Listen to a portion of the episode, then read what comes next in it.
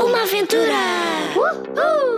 Na cidade, em viagem ou no sítio errado Eles vivem aventuras em qualquer lado. Em Lisboa, no Algarve ou no fundo do mar.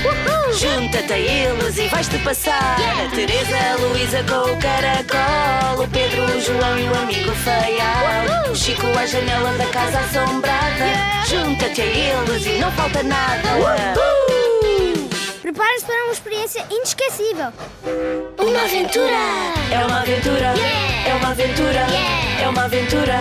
É uma aventura! É uma aventura que vai começar! Yeah! Uhul!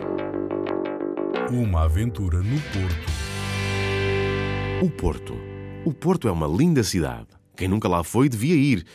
E se for, vai gostar tanto como as gêmeas e o Chico, o Pedro e o João quando resolveram passar uns dias em casa da tia Inês. Uma aventura!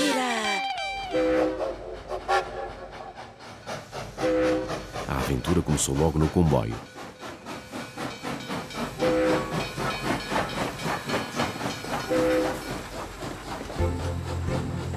E começou por quê?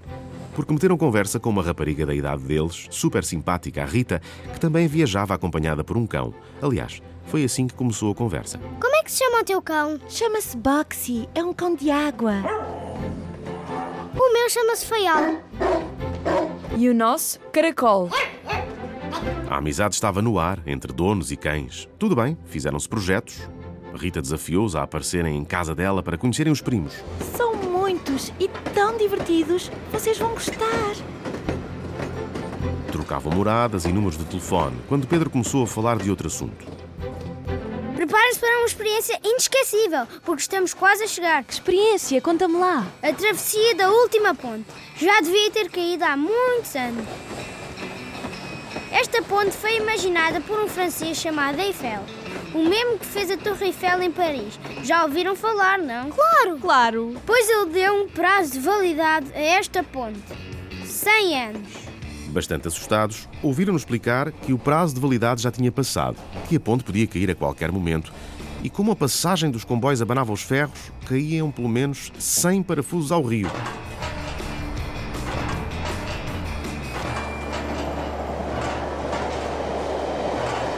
De olhos postos no rio, nenhum deles falava.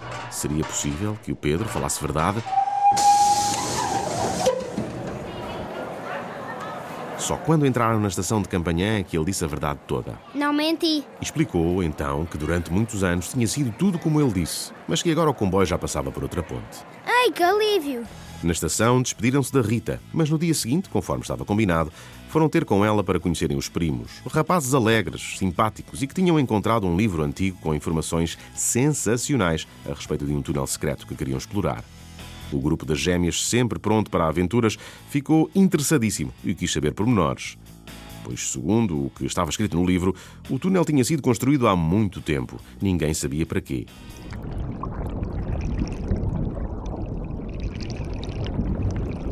O túnel era de pedra e passava por baixo do Rio Douro. Por baixo do Rio Douro? Então vai muito fundo. Eu vou lá com os meus primos dar uma espreita dela. Querem vir connosco? Queremos! Olhem que mete medo. Eu não tenho medo de nada.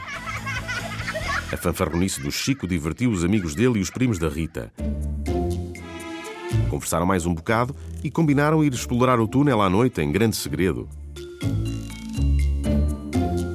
Enquanto os outros falavam, Luísa pensava nos perigos que iam correr. Túnel estreito e escuro por baixo de um rio tão grande. E se as pedras abrissem uma fenda e a água inundasse o túnel? Os pensamentos negros foram interrompidos pelas badaladas de um sino.